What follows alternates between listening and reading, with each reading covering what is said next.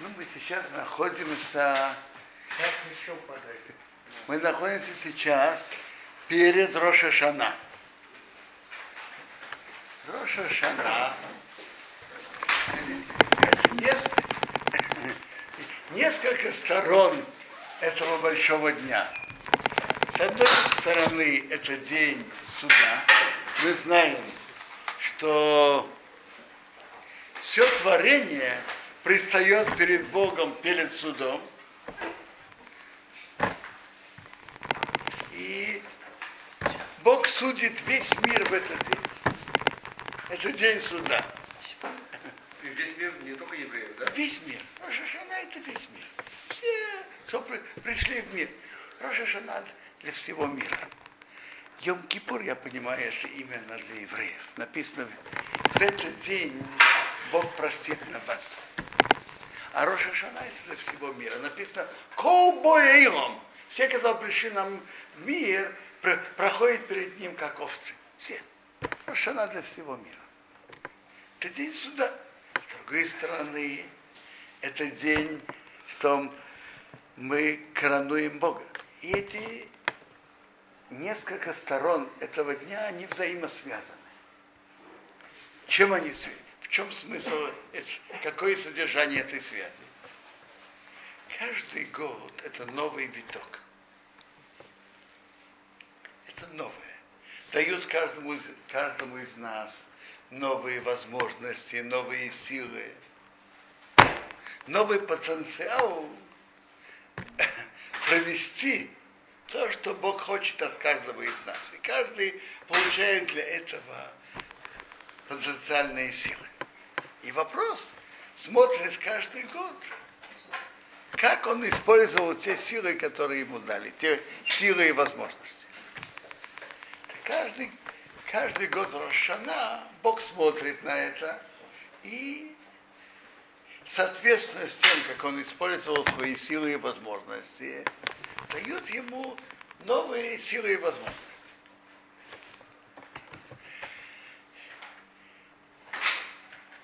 Интересно, в Роша Шана имеет совсем другой характер, чем Йом Кипур. В Роша Шана мы не упоминаем э, грехов, не просим за них прощения. В Героша Шана мы, на, наша основная работа перед Богом, мы молимся, человек делает самоанализ, он делает расчет, что он делал хорошо, что нет. Но основное содержание этого дня – объявить Бога царем над всем миром. И, так, Бог, который судит весь мир, так, так это, это день коронации Бога. Э, вообще-то мы пристаем на суде перед Богом. Давайте представим себе, если кто-то из вас приставал как-то перед судом. Ну, но тот, кто приставал перед судом. Суд Бога, он совсем другой, чем земной суд. Есть, есть справедливость, могут быть обвинители, защитники. Но возможности, которые Бог нам предлагает, они очень широкие, которые на земном суде не дают. Я вас спрашиваю, представьте себе, что кого-то нашли и поймали в мошенничестве. Э, тут, тут поймали ни, ни одного министра в этом. Представим себе, этот, он предстает перед судом, он говорит, а, все, что тут вы говорите, чистая правда. Я так и все это делал. Но с этого момента и дальше я принимаю на себя больше впредь так не поступать. И я это принимаю с полным сердцем, из глубины души. Земной, земной суд будет с этим считаться или нет? Как, как вы говорите из опыта? Не не, земной суд не будет. То есть тот потенциал, что Бог нам дает, в дневном суде такого нет. Немножко, не, немножко может быть. Немножко бывает, да. Там. Немножко, но, но в полной мере точно нет.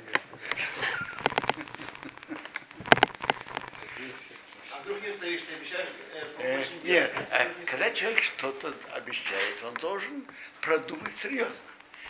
Вообще чува – это добро, которое Бог подарил, по- подарил миру и дал человеку возможность. То есть это интересно. Это не противоречит качеству суду, но в этом есть большое добро.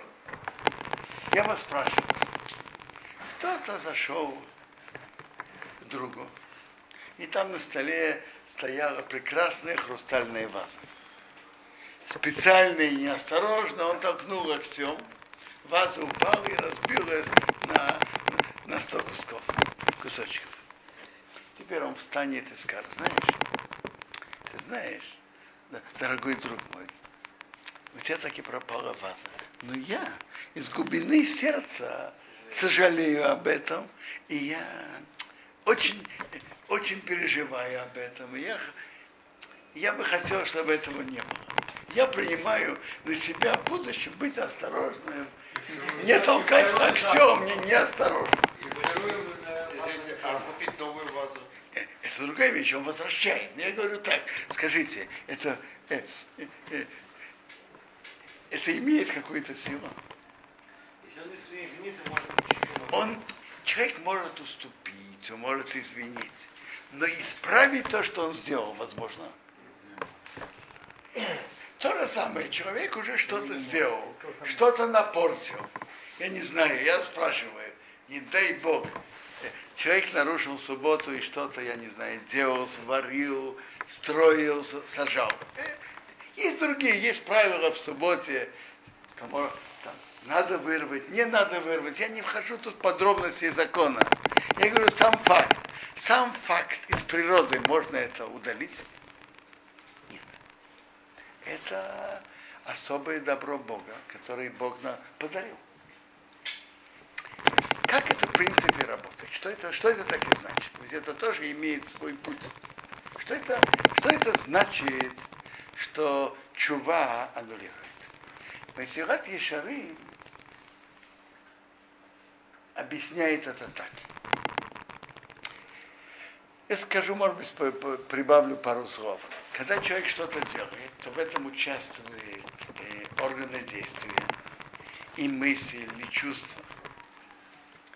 Теперь, когда человек делает чуву, он сожалеет о том, что он сделал. Его желание переворачивается. Вместо того, что он хотел это делать, сейчас он не хочет это делать. Бог считается с тем, что он поменял свое отношение, свое желание и посчитал изменение желания как, как будто аннулирование этого, это, это, э, аннулирует это действие. Аннулирование желания, пишет, говорит Месилас Шарим, засчитывается перед Богом, как будто оно аннулирует это действие. Понятно, это хесед, но это, это, это этого. Первое. Папа за отца сравнивал суд Рошашана так, что где, кто-то где-то работал и нашла серьезная растрата. Ему говорят, знаешь что, тебе, это, он говорил это про 10 дней чувы. Тебе дается время за 10 дней восполнить это. Если ты восполнил, то все, все исправлено. Если нет, пеняй на себя. Это возможность исправить. Раскаяться. Что такое раскаяться? Раскаяться это значит, что человек что-то делал, Сожалеть. э, сожалеть. То есть человек что-то делал, и в чем-то он, теперь он сожалеет о том, что он делал, и при, сожалеет о глубины сердца, сожаление о прошлом, и принимает в будущем так не поступать. Чува имеет в себе два компонента. Харата лава, вакабара лава. Сожаление о прошлом, принятие на будущее. Теперь, Рамбам пишет еще, что есть мецват видуй. Сказать словами, сказать устами перед Богом, что вот, эти, вот, вот то, что он думает и ощущает. Что я делал то-то и то-то, делал то-то и то-то, и я сожалею об этом. из глубины сердца и принимая на себя, в будущем так не поступать. Но основа чувы, понятно, это эти две основы. Сожаление о прошлом и принятие в будущем. С чего стоит начинать? С первого или со второго? С первого, к сожалению. Рабейну Ейна говорит так, что зависит. Зависит это одноразовое и случайное нарушение, что человек не, не успел прореагировать и, как говорится, был пойман в сеть, в сети своего неожиданного, неожиданной страсти, неожиданного желания. Одноразовое. В таком случае он говорит, что надо прежде всего такие работать над собой и сожалеть, понять, насколько это нехорошо и насколько это плохо нарушение приказа Бога. А вот и, и когда человек получит, будет ощущать эту горечь от этого, то если в будущем произойдет что-то подобное, скажет, а, это, это же так больно и горько попадать в такую ситуацию. Я ни в коем случае не хочу попадать больше в такую ситуацию. Но если человек в чем-то идет по нехорошей дороге, неважно в чем, я не знаю, э, человек опаздывает на молитву, допустим, или человек что-то другое нарушает, я, я не знаю, э, нарушает, говорит о, о другом то, что нельзя говорить, скажем, Лашонара, или другие нарушения. Это может быть перед, перед Богом, перед человеком. Так если человек идет по нехорошей дороге, он видит, что верно будет изменить что-то, в первую очередь пишет Рабину Ейна в Шарычуве. Впрочем, он Рабину Ейна, он большой враг человеческой души. Его слова очень горячие, и он хорошо он пишет так насчет чувств человека, и как, как он должен работать над собой, и что он ощущает. Так э, если это у него путь жизни, он так, не то, что путь жизни, он так себя ведет постоянно, то пусть он прежде всего работает над изменением будущего. Пусть построит новое, светлое, хорошее будущее. Когда будет это хорошее, светлое будущее построено, то есть новое поведение его, поведение его изменится, тогда есть время и возможность работать над собой и сожалеть, как полагается. Потому что пока человек не приучился в будущем так себя вести, его сожаление о прошлом будет внешним, больше из головы, а не из сердца. Не полный. Будет, не, не будет полным. Когда человек уже привык к новому пути, я вас спрашиваю, э, э, человек, который, не дай Бог, привык нарушать субботу, он чувствует в глубине, насколько это плохо и страшно нарушить субботу? Он, может быть, может это читать в Торе и прочитать, и повторить, и объяснить, скажем, в какой-то мере как попугай. Не как попугай, но не, но не внутренне. А вот человек, который привык все время соблюдать шаббат, и каждый вопрос, можно или нельзя, он думает об этом, спрашивает, анализирует, он ощущает, что такое шаббат, что такое, насколько страшно нарушение шаббата. Когда человек уже к этому привыкает, тогда, тогда приходит время работать над собой и сожалеть о прошлом. Э, что, что это такое, что это за работа, что Бог сказал, что Рошишон это день царства. Мы уже говорили, что в день царства это как бы идет новый виток. И это идет суд. А царь справедливо судит. Справедливый суд Бога. И когда идет новый виток, то Бог делает расчет на каждого, как, какие, какой потенциал и какие возможности ему дать. Каждый год это новый виток. А из основных служб того, что мы делаем в Рошашана, мы уже говорили, что мы не упоминаем грехи и, и, и не просим Бога прощения за грехи. И, да, и даже мы особенно не говорим личные просьбы в Рошашана. А о чем же мы говорим? В чем наши молитвы? Если мы откроем молитву Рошашана, то мы увидим, что центральная тема Роша, молитвы в Роша Шана – это коронация Бога, объявить Бога, Бога царем. На, на Рошин Кодыш есть два слова, которые имеют, как будто они слова синонимы, но это не так. Они имеют разный смысл. Есть меруха и есть мемшала. В чем разница между ними? Ибн Эзра в истории с Йосифом, когда братья сказали Йосифу, когда я ему рассказал, Йосиф рассказал братьям про свои сны, из которых видно было, что это, он будет над ними властвовать. Что братья ему сказали? Хамалох тим рохарину, и машол тим. Ты будешь над нами царствовать, или ты будешь над нами властвовать. Так Ибн Эзра говорит так. Мерех – это тот, кого приняли, жители страны приняли по своему желанию. Мошеу – это тиран, который властвует против, против его желания. То есть так. И, и мы же так говорим. Кираше Мамруха, у Бога есть царство. Бог над кем? Над еврейским народом. У Мошеу, а властвует он богом над народами.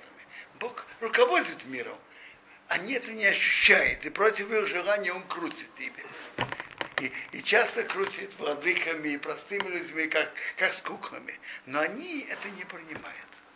Так наша работа в Рошашана принять Царство Бога, ощутить и принять Царство Бога над всем миром. Понять, что в мире нет никакой другой силы, которая руководит миром, кроме Него. Принять Царство Бога над всем миром. И в первую очередь над еврейским народом и над самим собой. Что означает принять царство Бога над собой? Что это значит? Принять царство Бога над собой означает, что мы подчиняем наш, все наши желания желанию, желанию Бога. То есть так, мы знаем объективно и ощущаем, нам хочется то, хочется то, это хочет, это не хочет. А мы смотрим открытыми глазами на себя. С другой стороны, мы говорим себе, правильно, ты это хочешь.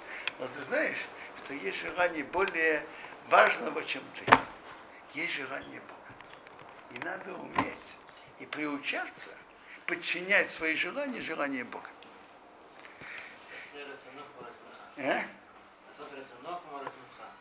Бат, а, а, мы же говорим это перке вот. Асыра цонха, асыра цоно кирцонха. Делай его желание, желание Бога, как твое желание. Деши и асыра цонха кирцоно. Чтобы он делал твое желание, как его желание. Батер рацонха мипней рацоно.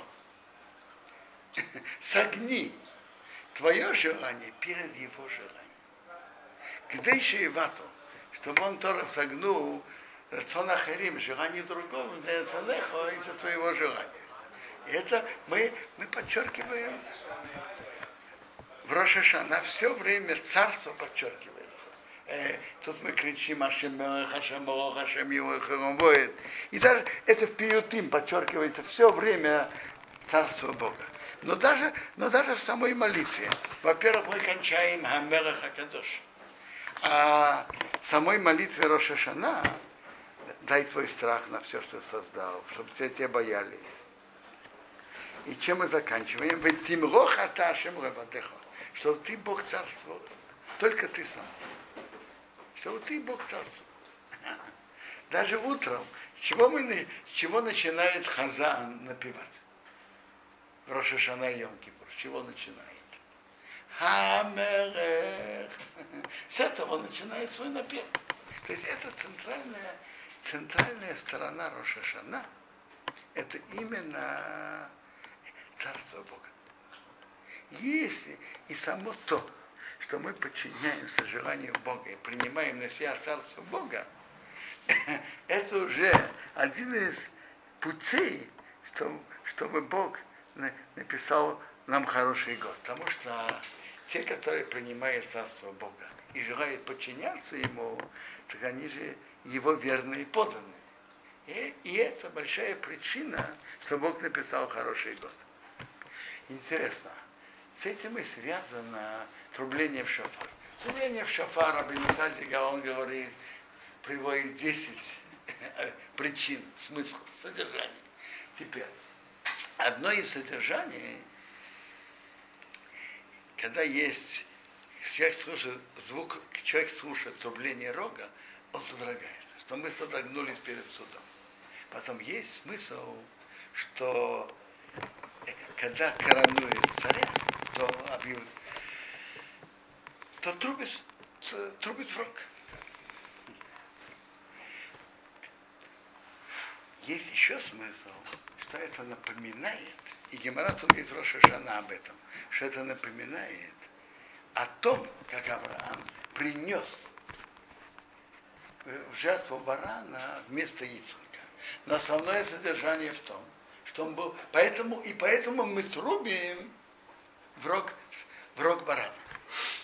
Гемора говорит, почему Бог сказал, что вы трубите, что почему мы трубим из рога барана. Бог сказал так, трубите передо мной из рога барана, что я вспомню вам Акидат Ицхак, как Авраам был готов принести в жертву Ицхака сына Авраама. И я засчитываю вам, как будто вы принесли себя в жертву передо мной. Зоа приводится, что трубление... Так, теперь, что было у Авраама? Авраам полностью подчинил все свои желания желанию Бога. Визор говорит, что звуки шофара переводят суд в Рошашана с рельсов правосудия Дин на рельсе Рахамим Хесед. И мы, мы знаем, пройти по прямому суду перед Богом, справедливому, прямому, только суду, судом очень трудно. Можно сказать, даже невозможно. А когда это идет по качеству Хеса, можно пройти. Так рок шофара переводит Э, здесь очень интересная гемора. Гемора говорит так. Год, в котором нет трубится в начале, не выходит хорошо. Почему? Не привели в растерянность сатана. Так говорит Гемора. Э, надо это понять. Почему? Э, речь не идет, что они не хотели, не желали. Речь идет. Нет. Так интересно, то свод приводит от Аллаха Если выпало в шаббат, это ничего плохого нет, все нормально. А вот если не выпало в шаббат, а я не знаю, не нашли, э, не нашли шофар, не нашли, что, кто чтобы трубил, не нашли, э, никто не виноват. Но все-таки это нехорошо. Э, что? Не умеет трубить шофар. Что вы говорите? Не умеет трубить шофар. Хазан ну хорошо. Так важно, чтобы был хазан, который трубит. Рабир Симха объясняет это очень интересно и глубоко. Он говорит так. Шафар, конечно, это мецва. А мы знаем, в мецве, конечно, очень важно выполнить. Но если кто-то не выполняет без своей вины, онес, онес, полный онес, он не виноват. Кто-то, кого-то посадили, он сидел в тюрьме в Сибири, и там не было суки очень жалко. Но его можно за это наказывать? Нет, он ничем не виноват, это он. Так в чем же причина, что если нет шофара, год не выходит хорошим? Он говорит так. Шофар это не только мецва, это как, как духовное лекарство. Я вас спрашиваю, у кого-то, не дай бог, заболел ребенок, и нужно было срочно лекарство. А в аптеке не нашлось лекарства. Никто не виноват. Но ребенок, естественно говоря, вылечится или нет, если он нуждается в лекарстве. Нет. То есть шофар имеет в себе глубокую духовную силу. Это переводит суд один на рахамим. И раз это так, то был шофар, это переносит на, на, на, на хесед. Если нет, нет, нет. Нет лекарства, так это плохо. Даже никто не виноват. Но это плохо. А, а теперь в это будет шафар, потому что это в четверг. Четверг? Конечно. А, первый И, а второй в пятницу тоже будет. Э -э. А почему? А почему, когда это в шаббат, это не, это не мешает? Ведь шаббат тоже мы не трубим. Рабер Симха продолжает свою, свою мысль так. В шаббат почему мы так и не трубим? Почему? Потому что мы ленимся трубить? Нет. Потому что мудрецы Торы сказали, когда это в шаббат, не трубите. Почему? Потому что все обязаны слушать шофар, и кто-то может ошибиться, он вы, вынесет, пойдет учиться, вынесет на улицу, принесет четыре локтя по улице. И не дай Бог будет нарушена суббота. У одного еврея будет нарушена суббота, стоит, чтобы много евреев не трубили в шофар, но ни у одного еврея не будет нарушена суббота. Продолжает Рабия Симха дальше. Кто это решил? Э, Мудрецы и Торы, мудрецы еврейского народа. Они представители еврейского народа. Скажите, мудрецы еврейского народа знали, что шофар это особое помогает евреям в суде? Они знали об этом или нет? Они знали. Но они сказали так. Еврейский народ с Богом как два друга. Мудрецы Торы, представители еврейского народа сказали так. Мы не хотим, чтобы суббота Бога, не дай Бог, была нарушена ни в, какой, ни, ни в каком случае, ни в какой ситуации. А что, а, а что будет? Как выйдет суд Рошашана? Суд выйдет, как выйдет, выйдет лучше, выйдет хуже. Не это нас сейчас интересует. Для нас более важно, чтобы, не дай Бог, суббота Бога не, не, не была нарушена. Но сейчас для нас важнее суббота Бога, чем то, как выйдет суд для нас. Так он говорит так, в чем смысл шофара? В чем сила шофара? Шофар напоминает о заслуге Авраама, что он принес своего сына в жертву и совершенно не посчитался своими желаниями, своими отцовскими чувствами и со всеми другими чувствами. То есть он полностью подчинил свои желания желанию Бога. И вот эту заслугу напоминает нам тру- трубление в шофар, и это переводит суд на новые рельсы. Еврейский народ, они потомки того, который, Авраама, который полностью подчинил свои желания желанию Бога. Это сила шофара, это переводит суд на хесед. Когда не трубит в шаббат, то Бог говорит так.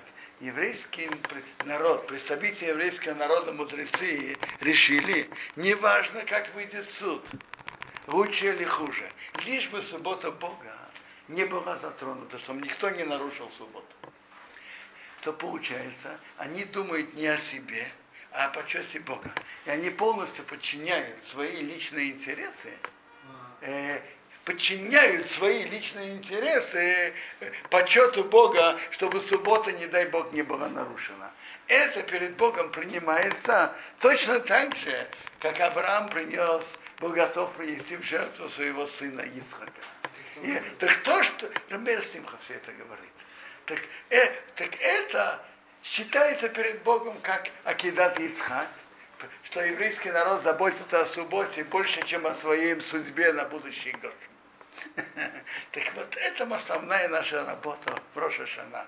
Подчинить все наши желания, все наши чувства, э, верить то, что Бог, требует от нас, и объявить Бога царем над всем миром, и в первую очередь над собой. Подчинить все свои желания желанию Бога. И это имеет большую силу, что человек так принимает, и это приведет к тому, что Бог запишет нас в книгу хорошей жизни. Если мы примем на себя полностью подчинить, объявить Бога царем и подчинять, да, полностью подчинить свои желания желанию Бога.